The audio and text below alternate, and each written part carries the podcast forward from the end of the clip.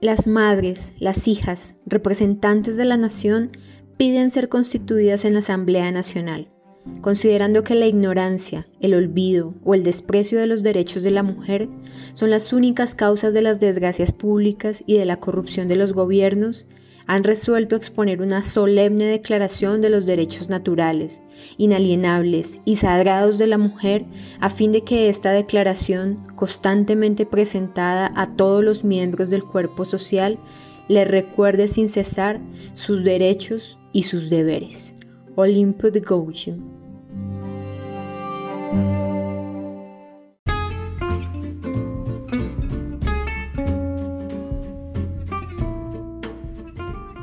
Hola, bienvenidos al episodio número 26 de Te cuento mis apuntes de derecho. Aquí encontrarás contenido acerca del derecho y de temas jurídicos que puedan ser útiles y sirvan como material de consulta tanto para estudiantes como para abogados. Mi nombre es Nubia Angélica Sabogal y hoy vamos a hablar acerca de los derechos civiles y políticos de las mujeres. Quédense a escuchar.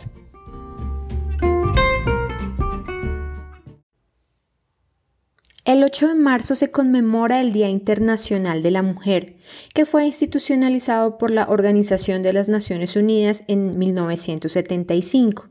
La fecha, o mejor, la conmemoración de este día, se ha vuelto un poco polémica, dado que en años recientes se ha dado un enfoque comercial a la misma, con rebajas y descuentos por parte de establecimientos de comercio.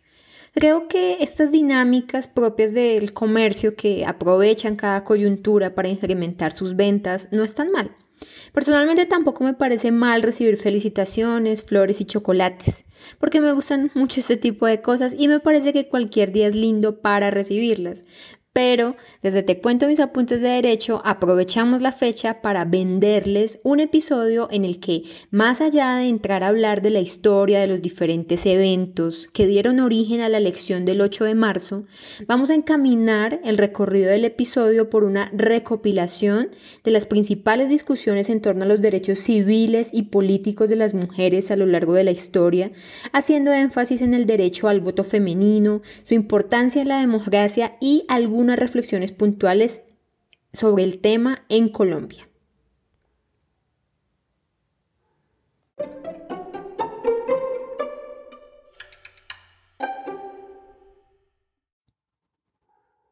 Cuando hablamos de derechos civiles, hacemos referencia de manera general a la adquisición o no necesariamente adquisición, sino administración de bienes, la relación de las personas del derecho con los bienes jurídicos, ¿sí? En este caso, puntualmente, eh, esas personas son las mujeres, de eso es de lo que vamos a hablar en este episodio, desde una perspectiva en el derecho romano y en el derecho germánico. Entonces, eh, estamos hablando de temas que a lo largo de la historia se han mantenido y hacemos relación a todo el tema de derechos herenciales, de la dote que se asignaba a las mujeres al momento de contraer nupcias. En el derecho romano, por ejemplo, inicialmente había una figura que se llamaba manus, que consistía o que significaba una perpetua sujeción por parte de la mujer. Esta sujeción estaba en el miembro, recaía sobre el miembro más importante de la familia, es decir, en el padre de familia o en caso de que éste estuviera ausente por fallecimiento en el hermano o en el pariente masculino más cercano. Cuando eh, la mujer era, eh, se casaba, entonces esta perpetua sujeción pasaba, eh, entraba a ser liderada por el marido. La mujer, en consecuencia, no tenía bienes a su nombre, ¿sí? Aunque posteriormente se empezó a migrar a una figura llamada sine manus, es decir, en la que ya no había una perpetua sucesión, se dio pues también todo este em, acompañamiento, entre comillas, su surgimiento eh, de una fuerza eh, que se presentó a través del cristianismo, en el cual pues eh, obviamente se replanteaba un poco de cierta manera el papel de la mujer en la familia y en la sociedad y pues digamos que de cierta manera era considerada la mujer como ayuda eh, para el hombre y se buscaba que hubiera cierta igualdad eh, con el hombre en materia de la administración de los bienes, ¿sí? Entonces, aún desde esta época ya tenemos primeros vestigios, primeros conceptos de lo que hoy en día conocemos como sociedad conyugal, como eh, que son los bienes adquiridos durante la relación matrimonial o durante la relación marital entre los cónyuges o hoy en día los compañeros permanentes. Pero pues esto fue un devenir que empezó desde incluso la, eh, realización del matrimonio por la compra del marido a la mujer, o sea, escogía qué mujer quería y la compraba a su familia. E incluso esta tradición se mantiene en algunas culturas en la actualidad. Por su parte, en el derecho germánico era muy similar el, aspecto de la perpetua sujeción a través de una figura que se llamaba Mund. Solo que, eh, ah, bueno, entonces, ¿qué pasaba en el derecho germánico? Que la propiedad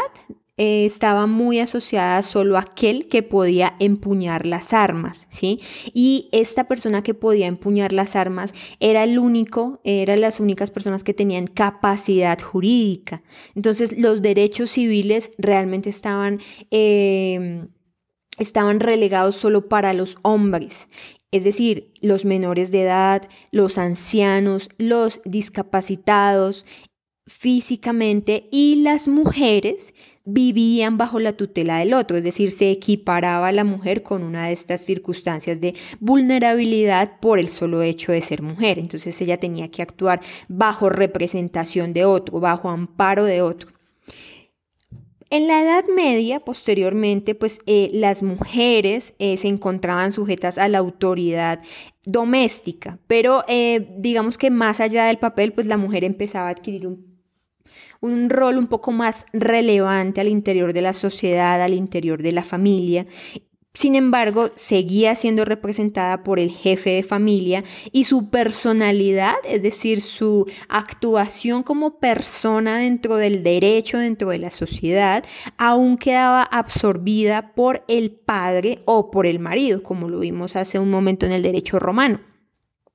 En este, en este momento ya se empieza a hablar de figuras que pretenden, digamos, de cierta manera ser un poco más equitativas, como el tema de los gananciales, que son los frutos o las rentas de los bienes adquiridos dentro de la sociedad conyugal, y ya se hablaba de que estos frutos sí se dividían entre los dos cónyuges o entre los dos compañeros, digamos como unos primeros visos de igualdad en el trato o en los beneficios o en los derechos, tanto de hombres como de mujeres.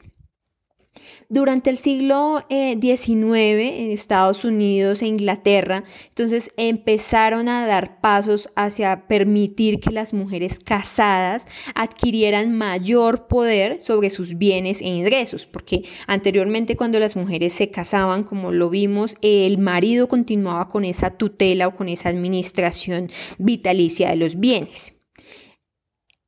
junto al desarrollo de la parte civil de los derechos de las mujeres hasta llegar a lo que tenemos en la actualidad en la gran mayoría de los estados constitucionales, que son eh, gobiernos en los cuales se garantiza la propiedad de igual manera para mujeres como para hombres, se fue adelantando también un desarrollo de los derechos políticos de las mujeres, que es sobre todo donde aún puede verse ciertas brechas eh, en la actualidad. Entonces, dos aspectos importantes eran... Eh, digamos que han marcado siempre el tema de los derechos políticos y es primero que uno, que la persona sea considerada ciudadana, ¿sí? Y que además sea apta para votar, ¿sí?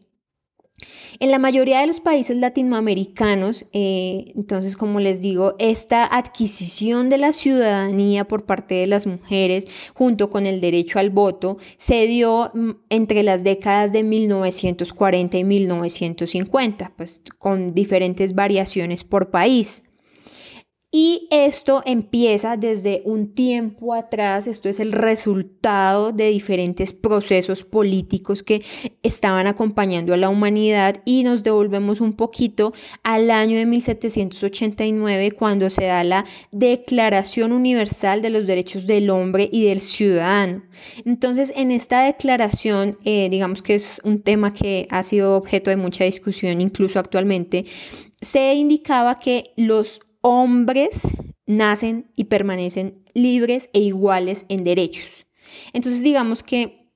aunque hubo una respuesta diciendo que cuando se aludía a la palabra hombre se hacía referencia pues al ser humano, eh, realmente en la práctica se vio que se hacía referencia solamente a los hombres, o digamos que esta fue una de las eh, luchas posteriores por parte de las mujeres para ser incluidas dentro de esta carta eh, de derechos. Posteriormente, en 1948 se da la Declaración Universal de Derechos Humanos, que pensaría uno que parece corregir este hierro de 1789 al sustituir la palabra hombre o al reemplazarla por la de seres humanos. Luego, en el año de 1952, se lleva a cabo la Convención sobre los Derechos Políticos de la Mujer y se establecen como derechos políticos el derecho al voto. Entonces, la idea es que la mujer tenga acceso a un voto libre, secreto y directo bajo las mismas garantías que lo haría un hombre que ya contaba con este derecho.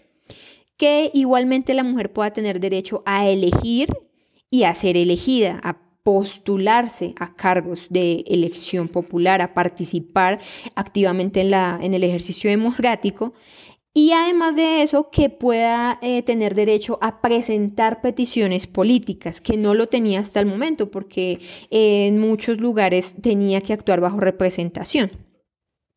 Entonces, de allí devienen dos ideas que escuchamos en un escenario mucho más reciente. La primera de ellas es eh, referente a las cuotas de género. Las cuotas de género lo que buscan básicamente es reservar un porcentaje de cargos de elección popular o de representación institucional para las mujeres, como para equiparar, para generar una mayor paridad entre hombres y mujeres en el desempeño de estos cargos. Y además de eso, otra idea que aún está en la actualidad es la del establecimiento de diferentes programas dirigidos al fortalecimiento de la mujer dentro de la estructura social. En este punto de los derechos políticos es importante hacer un poquito de énfasis en el derecho al voto femenino. Y antes de empezar, pues hacer algunas pequeñas reflexiones acerca del derecho al voto femenino, eh, conviene también recordar cuál es la importancia del derecho al voto, que realmente es un derecho de ver, ¿no? Y eh, cuál es la importancia de esto en un sistema democrático.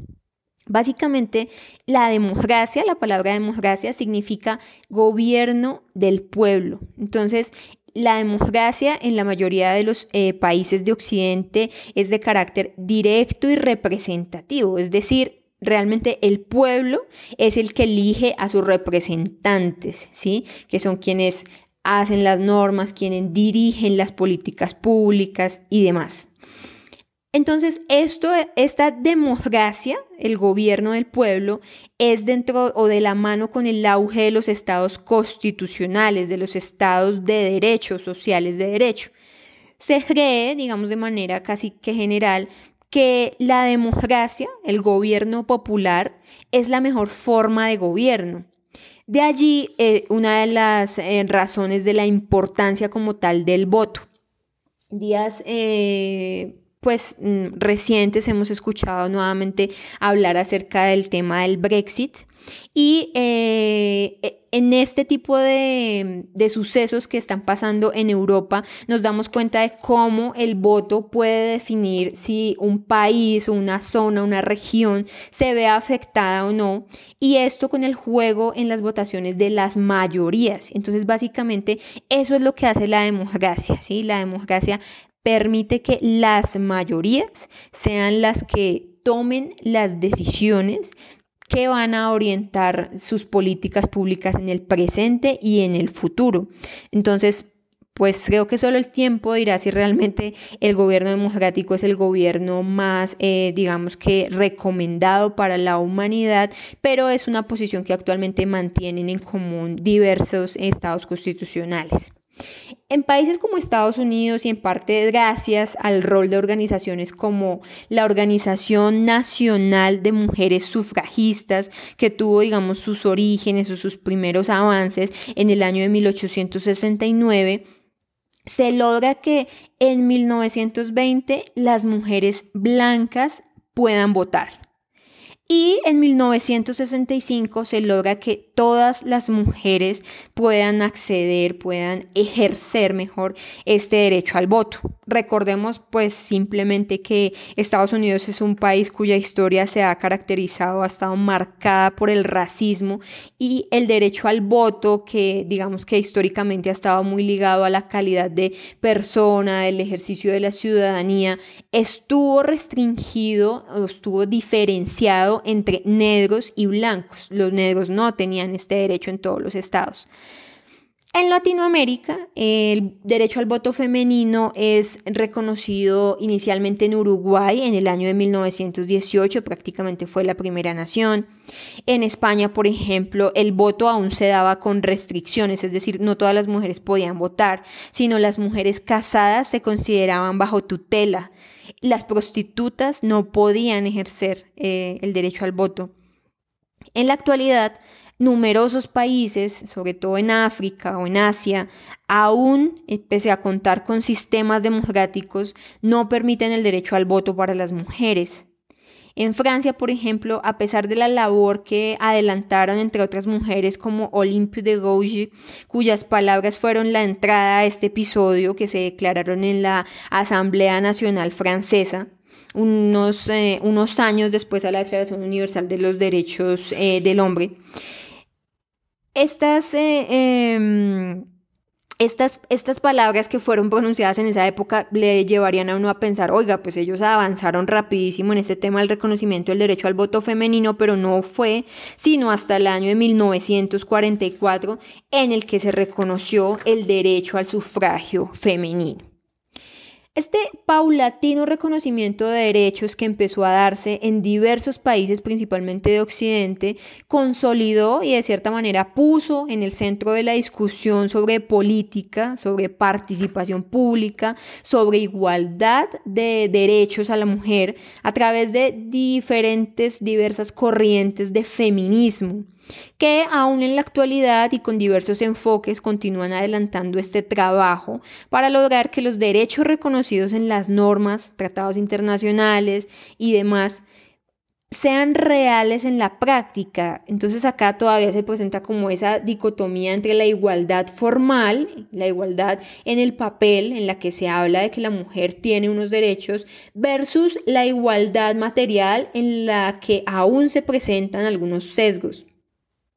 Este episodio no hace referencia puntualmente a corrientes de feminismo, ni este es el tema que vamos a tratar justamente el día de hoy. Pero eh, digamos que actualmente se han abierto fracciones del feminismo desde dos perspectivas que sería interesante analizar más adelante. Y es una de ellas el feminismo de la diferencia, ¿cierto? Establecer una diferencia pues, con relación al hombre. Y la otra es el feminismo de la igualdad, en el que las mujeres pretenden que haya igualdad de derechos con relación a los hombres y no como una discriminación positiva por el hecho de ser mujer.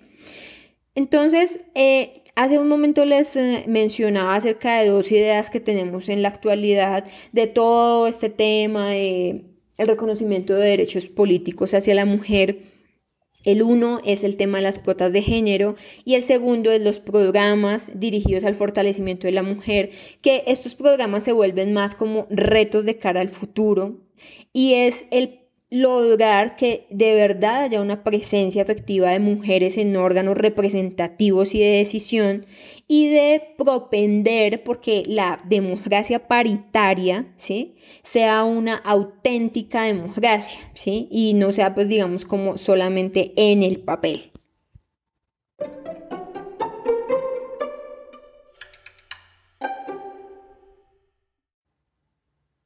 En cuanto a Colombia,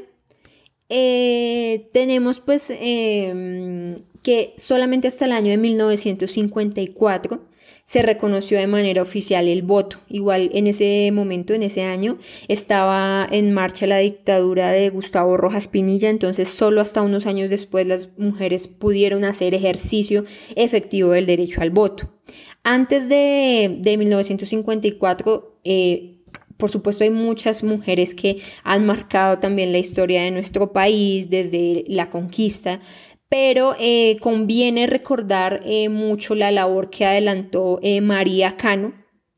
que digamos que entró a romper con muchos paradigmas hacia la mujer en la época, demostrando que las mujeres podíamos, digamos que incursionar y tener relevancia en los espacios académicos, en los espacios políticos, en los espacios de representación y ella desempeñó un papel fundamental eh, principalmente en lo relacionado con las huelgas obreras y era denominada por estos sectores obreros como la flor del trabajo, era la forma en la que ella era llamada. Ya después de que eh, se establece, digamos, como de manera oficial el derecho al voto en Colombia, eh, y en cuanto a las ideas actuales en materia de fortalecimiento de derechos de la mujer, tenemos que con la ley 581 de 1998 se establece una ley de cuotas, ¿cierto?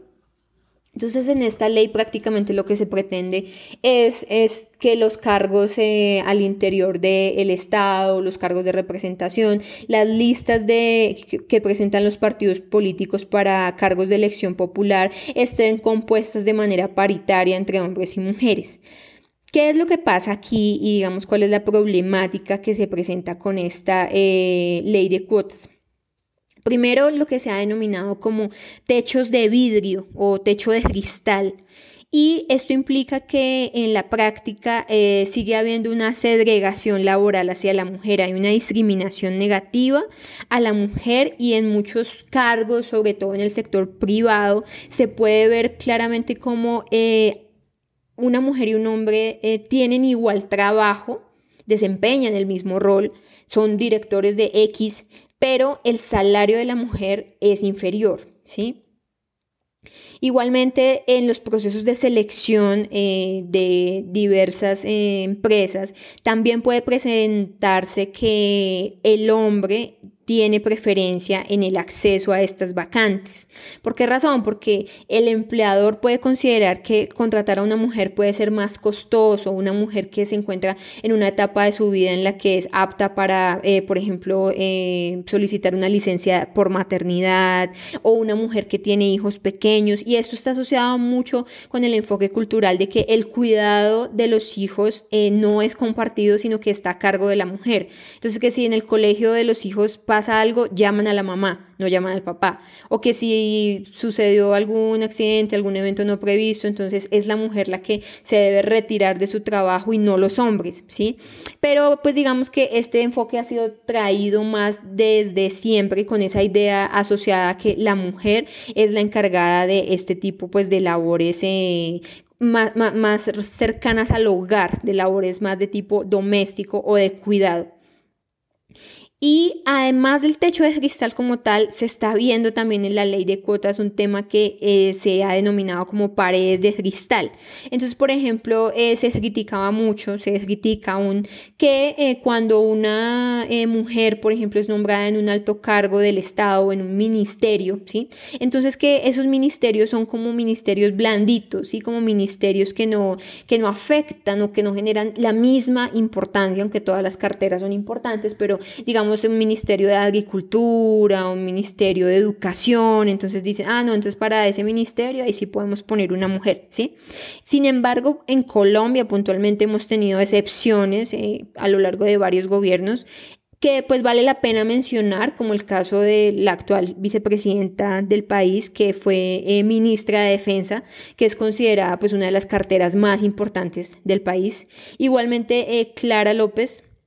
y Alicia Arango, que desempeñaron un rol como ministras de Trabajo, que también es una de las carteras quizás más polémicas y que no puede considerarse como una cartera blanda. Entonces son ejemplos de que las mujeres pueden desempeñarse en cualquier eh, posición, en cualquier rol, siempre pues por supuesto que tengan la capacitación, la formación requerida pero que digamos que demuestran o que ayudan un poco a romper ese paradigma de que solo sirven para ciertas funciones o para ciertos roles. Hay un evento también importante que vale la pena traer a, colación y es el tema de eh, pues que durante las discusiones que se desarrollaron en la Asamblea Nacional Constituyente que dieron origen a lo que hoy conocemos como la Constitución de 1991 se plantearon sobre la mesa aunque no hubo colectivos puntuales eh, feministas dentro de la Asamblea sí se plantearon sobre la mesa igualdad de derechos y oportunidades para los géneros se planteó el tema de la participación de las mujeres en política y digamos que hubo un avance, eh, hubo un, tema que se asoció mucho en su momento a favor pues, de la mujer, que era el tema de la despenalización de la homosexualidad, que antes de la constitución era considerada como delito en nuestro país. Igualmente es importante que tengamos en cuenta también que hasta el momento hemos hablado de las mujeres a nivel general y pues acá en Colombia estamos hablando de las mujeres eh, capacitadas, de las mujeres que logran acceder a estos cargos o por lo menos acceder a la educación necesaria para llegar a estos cargos, pero hay un sector importante de las mujeres que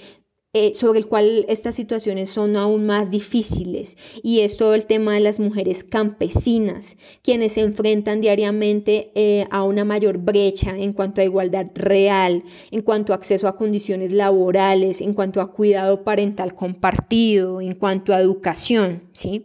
Yo personalmente nací en el campo y doy fe de que es bastante complicado para las mujeres acceder a estos beneficios. Realmente en las zonas rurales de Colombia es complicado tanto para hombres como para mujeres, pero aún en el caso de las mujeres se presentan dos perspectivas. Una es que la familia apoye completamente a la mujer para que generalmente haga una licenciatura, o sea, como asociando ese, esa tradición cultural de que las mujeres son buenas profesoras, son buenas para enseñar. O la otra, por el contrario, es apoyar solamente a, a los hijos varones, indicando que pues las mujeres deben quedarse, deben digamos que sacrificarse, dedicarse al cuidado, a casarse bien, a tener hijos y a cuidarlos y demás. Entonces hay varias perspectivas culturales contra las que conviene también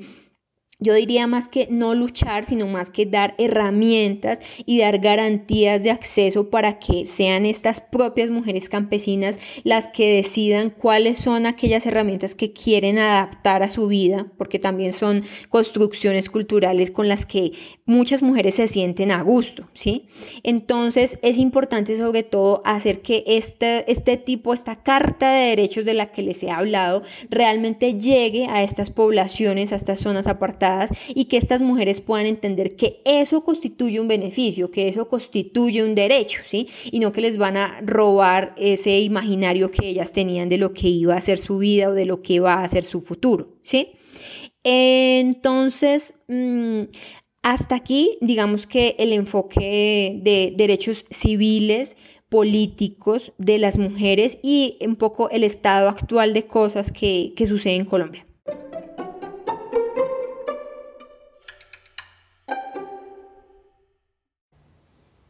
Para cerrar, podríamos decir que las mujeres eh, tienen derechos efectivamente naturales, inalienables,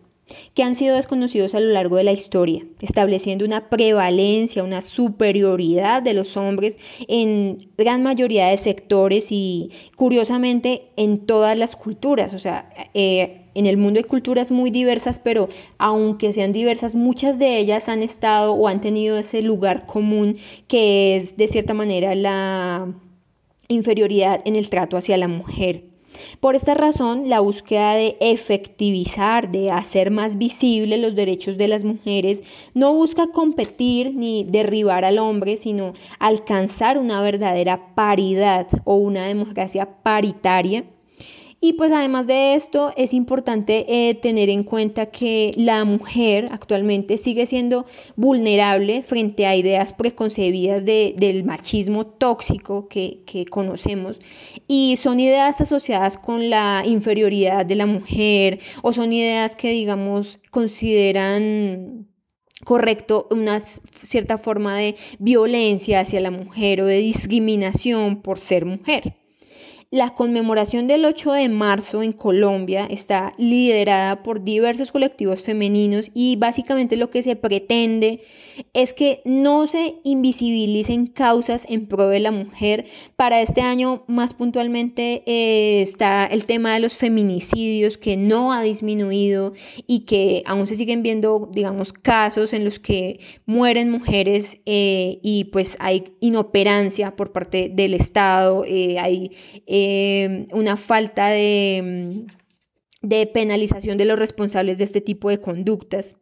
Además de eso, eh, hay un trabajo doméstico o de cuidado que no es remunerado. Entonces, digamos, está bien que eh, la abuela cuide a los nietos, que mm, las madres que incluso en esta pandemia se ha exacerbado un poco el tema que les hablaba en el episodio de los riesgos psicosociales acerca de la doble jornada. Entonces, en la pandemia las mujeres, eh, muchas se han visto afectadas. ¿En qué manera? En que además de tener que seguir trabajando desde su casa, de cierta manera, cuando se desplazaban al lugar del trabajo, pues estaban enfocadas solamente en la tarea, en la labor para que fueron contratadas, pero ahora al estar desde su casa, además de tener que hacer sus obligaciones, su trabajo asignado, deben estar al cuidado de los hijos porque los hijos están también en casa en este momento. Y además de eso deben hacer las labores domésticas, y entonces se siente como esa doble jornada pesa más en las mujeres en este momento. Y pues estas situaciones, como les decía, que han sido un poco exacerbadas por la pandemia, son las que se pretenden, digamos, como que eh, sembrar o, más que sembrar, como que recordar, ¿sí? Para que eh, aprovechando pues la conmemoración del Día Internacional de la Mujer, sean situaciones que la sociedad tenga en mente y la sociedad considere que vale la pena, digamos que darse el, el cambio de, de, paradigma hacia una sociedad mucho más incluyente eh, con la mujer en temas de, en temas de paridad.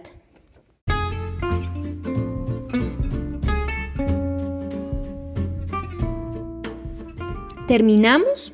bueno, quiero cerrar contándoles que cuando estaba haciendo este episodio me encontré con temas súper interesantes, es decir, de este episodio podrían salir muchas cosas más para hablar y espero poder hacerlo más adelante. En los comentarios del episodio encuentran los libros que consulté en su mayoría para hablarles un poco de este tema, acerca de unos breves, unas breves reflexiones sobre los derechos civiles y políticos de la mujer.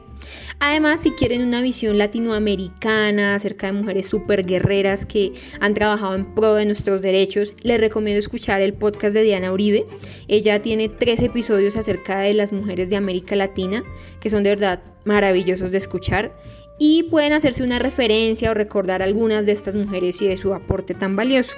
Adicionalmente los invito a suscribirse a Spotify, al podcast, a Apple Podcast, a la plataforma donde usted lo escuche y a calificar el podcast o a dejar un comentario, ya que pues hacer esto ayuda a incrementar la visibilidad del contenido y pues en efecto que más personas puedan encontrar el podcast y acceder a los diferentes episodios. Igualmente ya saben, estamos en redes sociales como en Facebook Te Cuento Mis Apuntes y en Instagram como Te Cuento Mis Apuntes Raya al Piso Derecho